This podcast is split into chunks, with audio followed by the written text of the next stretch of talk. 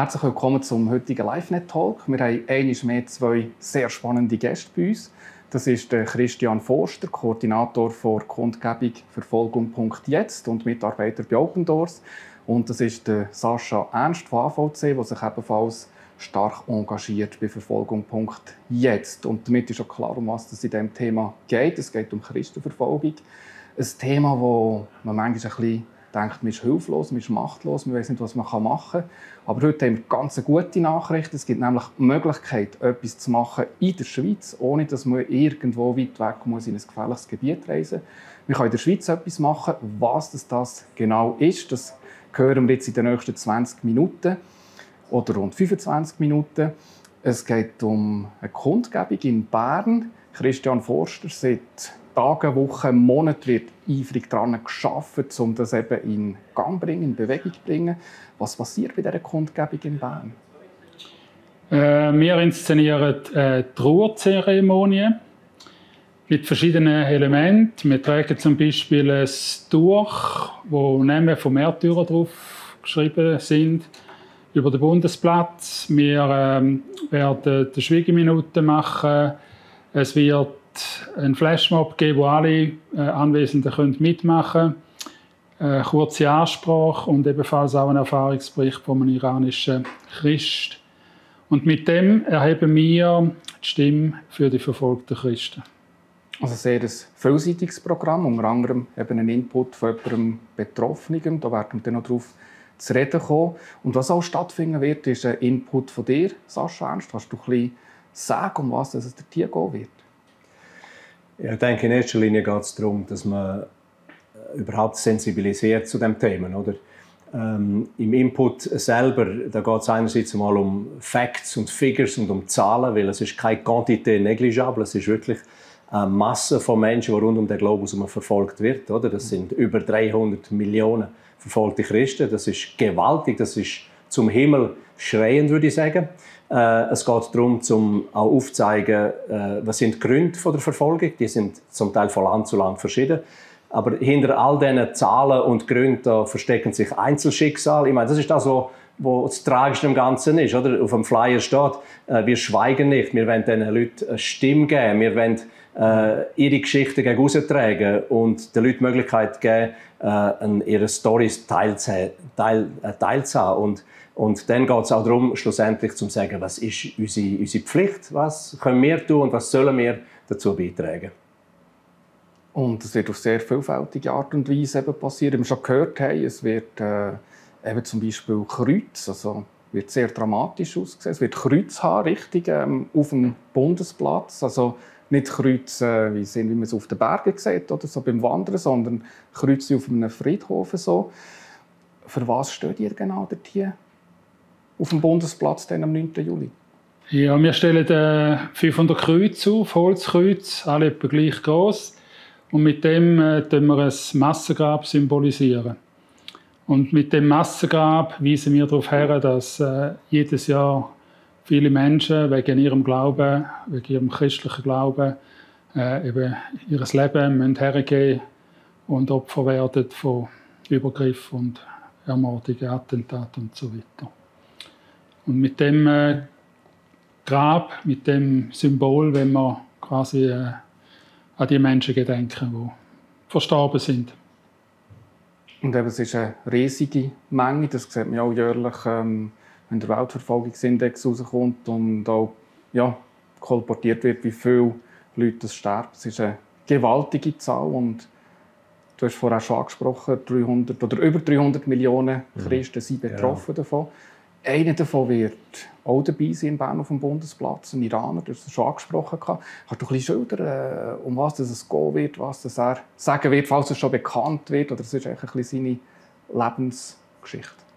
Ja, der genaue Inhalt von ihm äh, weiß ich nicht, was er da wird sagen, aber ich weiß, dass er im äh, Iran im äh, pastoralen Dienst war, also er hat äh, christliche Gemeinden betreut und geleitet und genau diese Aktivität ist ihm eben zum Verhängnis geworden. Mhm. Man hat ihn äh, ins Gefängnis gesetzt wegen dem äh, das erste Mal und ähm, dann hat er auch eine weitere Haftstrafe eigentlich in Aussicht gehabt und ist dann geflohen.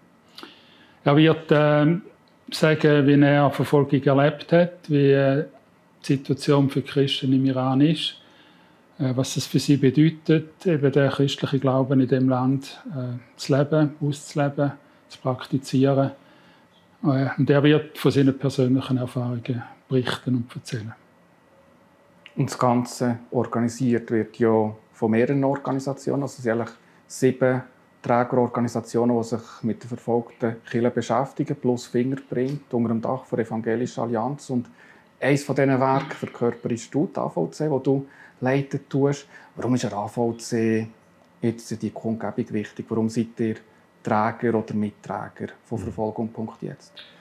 Also AVC hat vor 50 Jahren, wir haben gerade letztes Wochenende in Deutschland 50 Jahre Jubiläum mhm. gefeiert.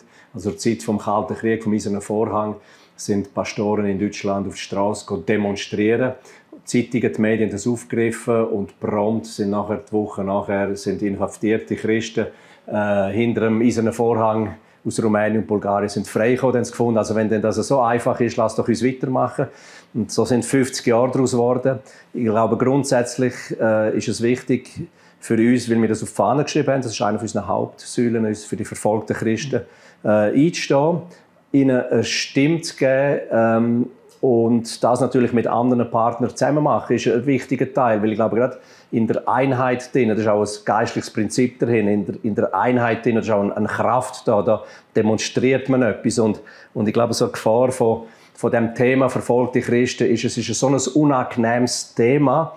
Äh, man will lieber nicht darüber reden, man will nicht darüber hören und doch äh, sagt Bibel etwas ganz Klares. Und wenn ich will sagen, was wahrscheinlich die Hauptmotivation von uns allen ist, sei es Open Doors oder AVC, dann würde ich kurz gerne etwas vorlesen. Und zwar trifft es eben wirklich uns alle aus Hebräer Kapitel 13 ab Vers 3. Da heißt es in der Bibel, Denkt an die Gefangenen und nehmt an ihrem Schicksal Anteil, als wärt ihr selbst mit ihnen im Gefängnis. Habt Mitgefühl mit den Misshandelten, als wäre es euer Körper, dem die Schmerzen zugefügt werden.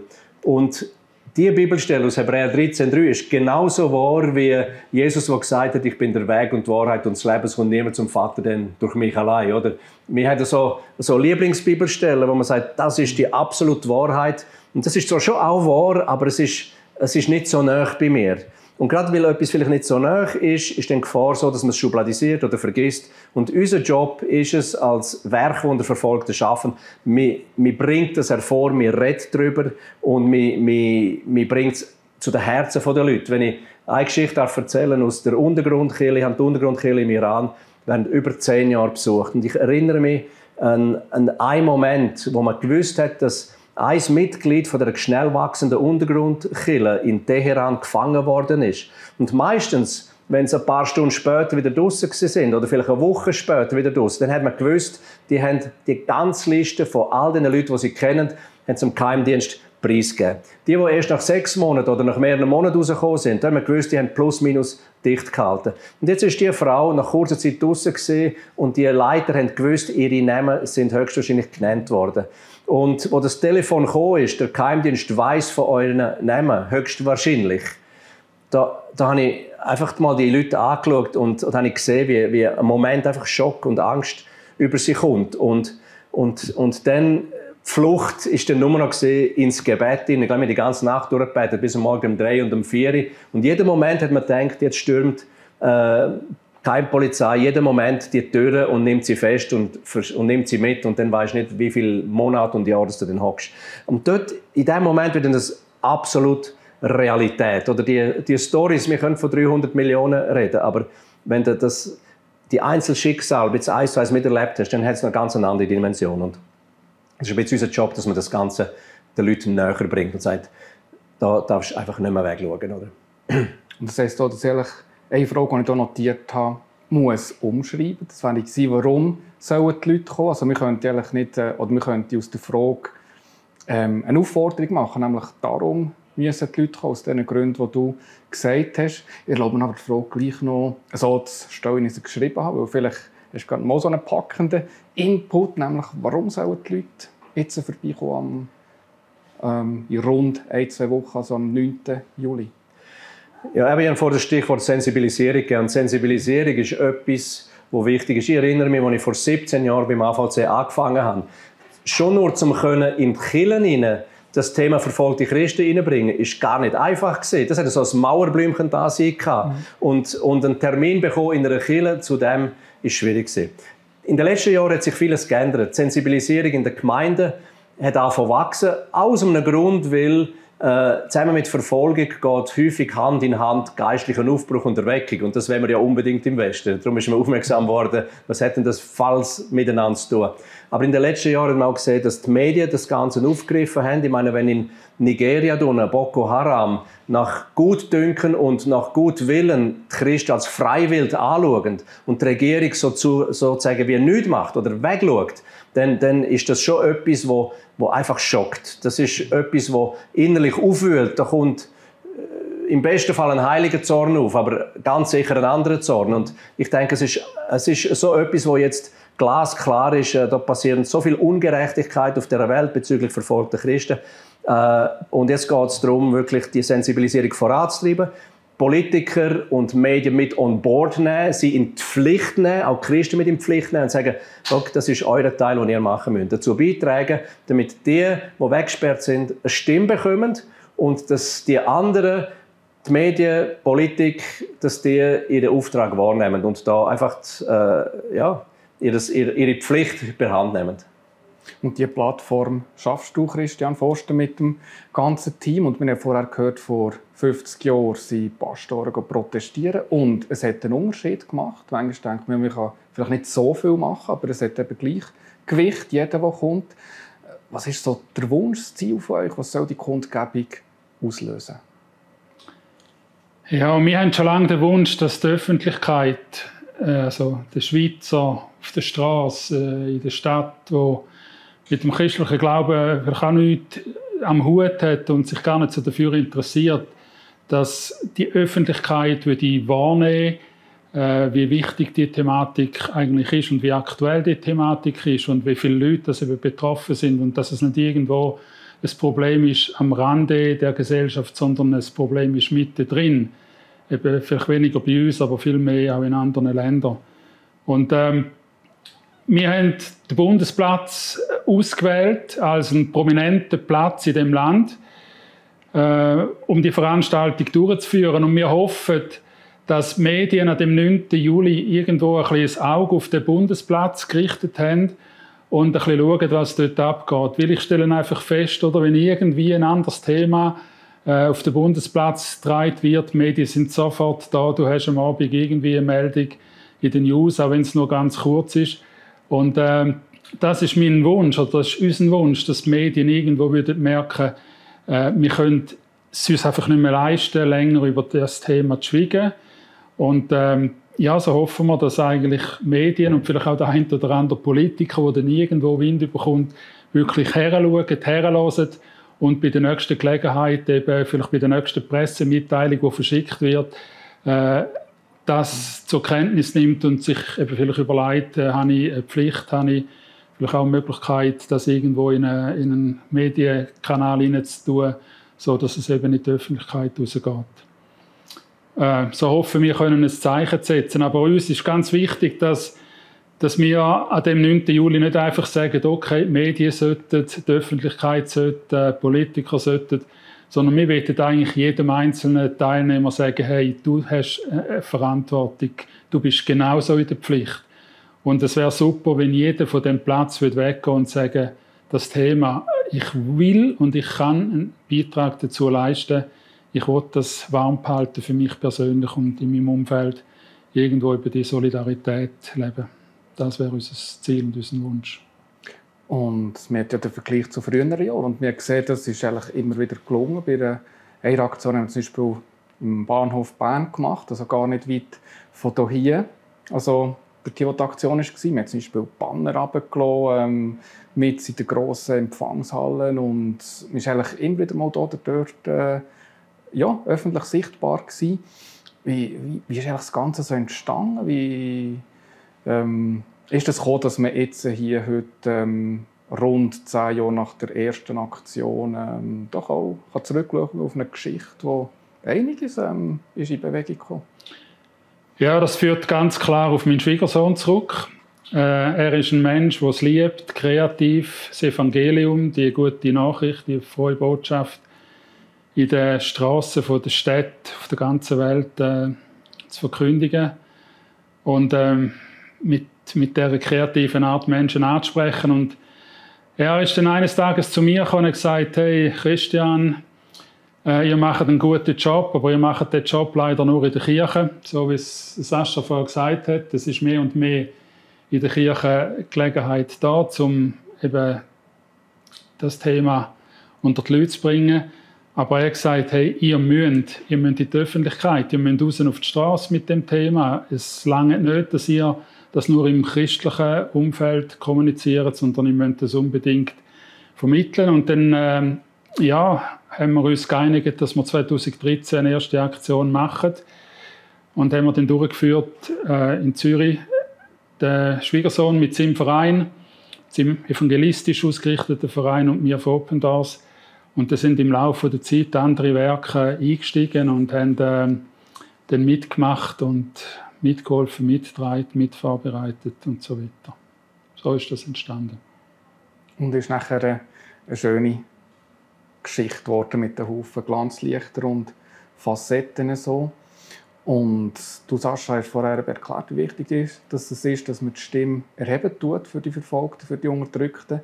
Und gleichzeitig, denke ich, können wir auch viel von ihnen lernen, von Leuten, die unter Druck sind. So. Kannst du ein einen Überblick geben, was wir mitnehmen können von ja, Situationen, wo wir denken, hey, ähm, hoffnungslos, ähm, schwierig, total mhm. verfahren. Und dann sieht man plötzlich, hey, da können wir in unserem wohlbehüteten Büro hier mit einer vielfältigen Kaffeemaschine eigentlich ganz viel lernen. Wir können effektiv wirklich sehr viel lernen. Ich meine, ich habe ja während Jahren die Untergrundkirche im Iran besucht und äh, wenn sie uns Geschichten erzählt haben, wie es damals unter der Zeit vom Schah von Persien passiert ist, wo Religionsfreiheit war, wie bei uns in der Schweiz, da bist du am Morgen mit 100 Neuen Testamenten auf der Straße am Abend bist du mit 99 wieder zurückgekommen, weil es keiner hat interessiert. Kein Knochen ist am Evangelium interessiert gewesen. Dann kommt der Ayatollah Khomeini aus dem Exil aus Frankreich zurück und, äh, und dann fängt die Christenverfolgung an. Erstens hat er angefangen, offiziell die Bischöfe inhaftieren. Dann haben sie, sind sie misshandelt worden, sind sie umgebracht worden. Im Schnitt vor zwei, zweieinhalb Monaten äh, ist ein Nachfolger gesucht worden, weil der erste umgebracht worden ist oder verschwunden ist. Und dann haben wir gemerkt, die zerstrittene Kirche, also es ist eine totale Uneinheit unter den Christen damals gesehen. Da hat jeder einen Grund gefunden, um miteinander oder gegeneinander zu streiten. Und wo nachher der Druck von der Verfolgung kam, ist, ist plötzlich Einheit passiert. Also sie haben angefangen, sich nachher auf den Knie zu treffen und haben vom Montag bis Samstag haben sich in Einheit gefunden und haben angefangen zu beten. Das ist dann wahrscheinlich auch der Motor geworden für die Erweckung, die jetzt in diesem Land stattfindet. Eines von den schnellst wachsenden Kirchen weltweit. In Indien bin ich gerade kürzlich vor wenigen Wochen gesehen, wo Bundesstaat und Bundesstaat Antikonversionsgesetz annimmt. Sind wo, zwischen elf oder zwölf? Ja, elf oder zwölf. Also gerade als ich unten war, gerade an diesem Tag ist ein Bundesstaat dazugekommen. Und wo, wo wir nachher am Tag darauf Leute getauft haben. Und jeder, der ins Wasser ist, hat müssen sagen und das auch unterschrieben, tue ich mich freiwillig taufen lassen hat mich jemand gezwungen, mich taufen lassen? Wenn ja, wer? Wenn ja, kämen es bis zu zehn Jahre ins Gefängnis, oder? Und sie reden nicht von Verfolgung, sie reden von der Weckung kommt. Also gleichzeitig sind sie zwar verfolgt, aber sie strecken irgendwie die Nase in die Luft oder die geistliche Nase in den Himmel und wissen, Erweckung ist auf dem Weg. Was es auch passiert bei Menschen, die unter Druck sind, ganz allgemein, ob verfolgt oder nicht, der Mensch sucht sich wieder das Wichtigste und das Zentrum und dann landen, und dann landen schlussendlich bei Christus, bei Jesus. Und das ist das, was ich sehe. Es ist sehr viel Jesus fokussierter und zentrierter. Es ist sehr viel mehr hoffnungsorientierter. Wir reden von Erweckung und nicht Verfolgung. Natürlich, es gibt einen Haufen andere schwierige Geschichten, wo, wo Realität sind. Äh, wo Menschen ihre Geliebten verloren haben, wo Menschen misshandelt worden sind, wo Menschen unter Traumata, unter den Folgen von der Folter und Misshandlung leben. Das ist die andere Realität. Aber in erster Linie habe ich in den Ländern, die ich besucht habe, von Syrien über Irak, über Iran und, und Sudan und so, ich habe nie einen entmutigten Lieb Christi angetroffen. Also irgendwie stellt sich der Geist Gottes halt einfach auch dazu. So ein bisschen wie im Kolosseum, wo die Christen umgebracht worden sind und sie stehen zusammen und singen noch Lieder, oder? Also auch die Realität von, von der Ewigkeit ist ganz eine andere als im Westen. Äh, Leben und Tod ist sehr viel näher beieinander und, und vielmals sagen sie dir wirklich äh, wortwörtlich, wie halt Paulus auch, Sterben ist mein Gewinn und und das kannst du nicht immer als Westler wirklich verstehen, oder? Wir, wir haben ein ganz anderes Sicherheitsbedürfnis. Aber dort lebt, lebt man viel mehr im Moment von der Sache drin, aber auch immer wieder mit Gedanken in die Zukunft drin, würde ich sagen mal. Mhm. Und ich würde auch noch eine kleine Klammer aufmachen. Es ist so, du bist relativ neu der Leiter von AVC. Was sind eigentlich eure Schwerpunkte generell? Also man hat schon viel gehört, was ihr macht, wo du bist, ein Haufen Aufbruch, den man miterlebt. Kannst du vielleicht noch kurz einen Überblick geben, auch unter ja. dir, wie das aussieht, wie die AVC 2022, 2023 und so weiter aussehen soll und wird? Ja, das, wie es im 23 aussieht, nimmt mich auch Wunder. weiß, ich, weiß ich noch nicht. Aber, aber grundsätzlich werden wir nicht groß etwas ändern. Wir arbeiten auf drei Säulen, die wir vor 50 Jahren angefangen haben. Die erste Säule, das ist Arbeit unter verfolgten Christen, also verfolgten Christen beistehen. Wir haben vor zwölf Jahren etwa 100 Millionen Verfolgte gehabt. Wir haben heute gegen 340, 360 Millionen verfolgte Christen. Verdreifachung geht es in diesem Tempo weiter. Wer weiß, wenn es Europa trifft. Äh, vielleicht einfach nur, weil wir nicht mit allem einverstanden sind, was die Gesellschaft uns vorsagt. Der andere, das andere Standbein das ist Notleidende helfen.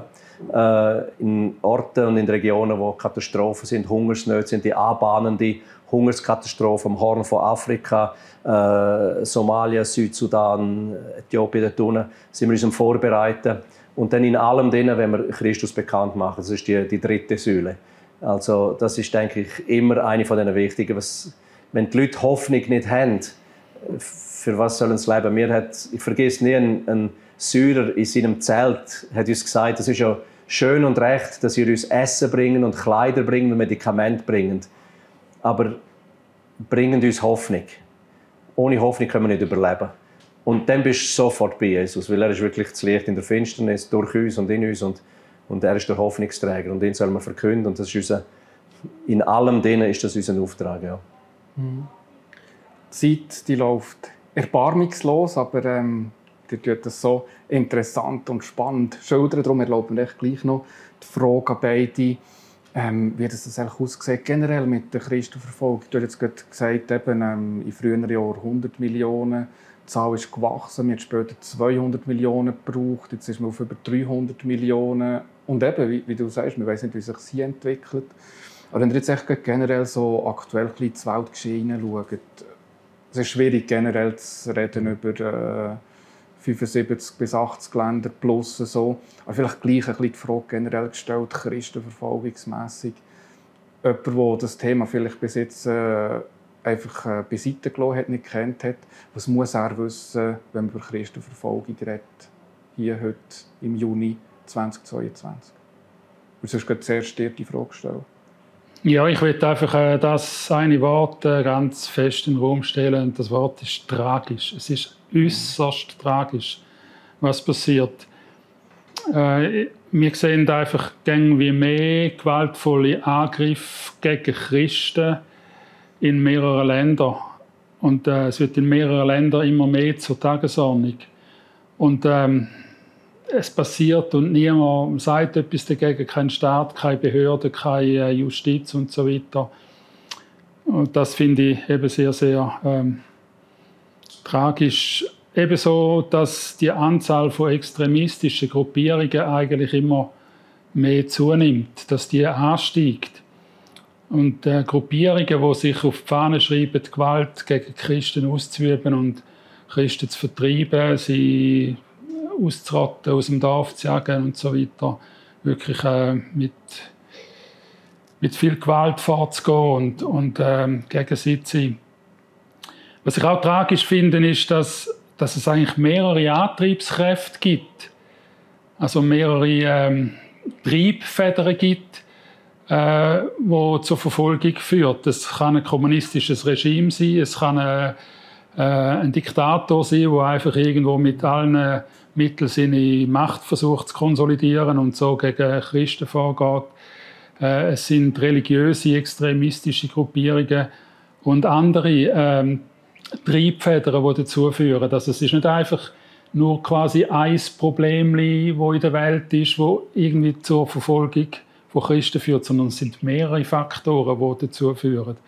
Und das eben weltweit. Das ist, man kann es nicht irgendwie lokalisieren und sagen, ja, da irgendwo so ein bisschen in dem abgeschlossenen Gebiet, sondern wirklich eigentlich von, äh, ich kann sagen, West, Nordwestafrika bis nach Südostasien, äh, fast querbeet durch alle Länder durch. Und ähm, es gibt zudem äh, in einigen Ländern äh, die Situation, dass die Verfolgung der Christen praktisch total ist. Also alle Lebensbereiche, die man anschaut, muss man sagen, ja, da gibt es eine, eine krasse, fast totale Verfolgung in dem Bereich auch, in dem Bereich auch. Und wenn man das aufsummiert, muss man eigentlich einen Strich ziehen und sagen, die Verfolgung von Christen ist fast ganz total. Und das heißt, es ist äußerst gefährlich für die Leute dort zu leben, für die Christen dort zu leben. Und wenn sie es trotzdem machen, dann mit dem äh, höchsten Risiko, äh, das Leben zu verlieren. Und das ist das, was äh, ja, was ich sehr, sehr tragisch finde. Genau. Ja, es gibt äh, Beispiele, äh, Malediven, wo es je nachdem nicht einmal eine Kille gibt, oder? weil einfach äh, der Druck dermaßen groß ist und äh, ein Land, das man jetzt gar nicht äh, auf dem Radar hat, wo man echt denkt, schöne Postkarten, schöne Ferien und so weiter und so fort. Und darum ist es sehr wichtig, ja, dass es Organisationen gibt, die da den Finger drauf haben und darüber reden. Und die gleiche Frage auch an dich, wie beobachtest du die ganze Geschichte, die ganze Welt von der Verfolgung?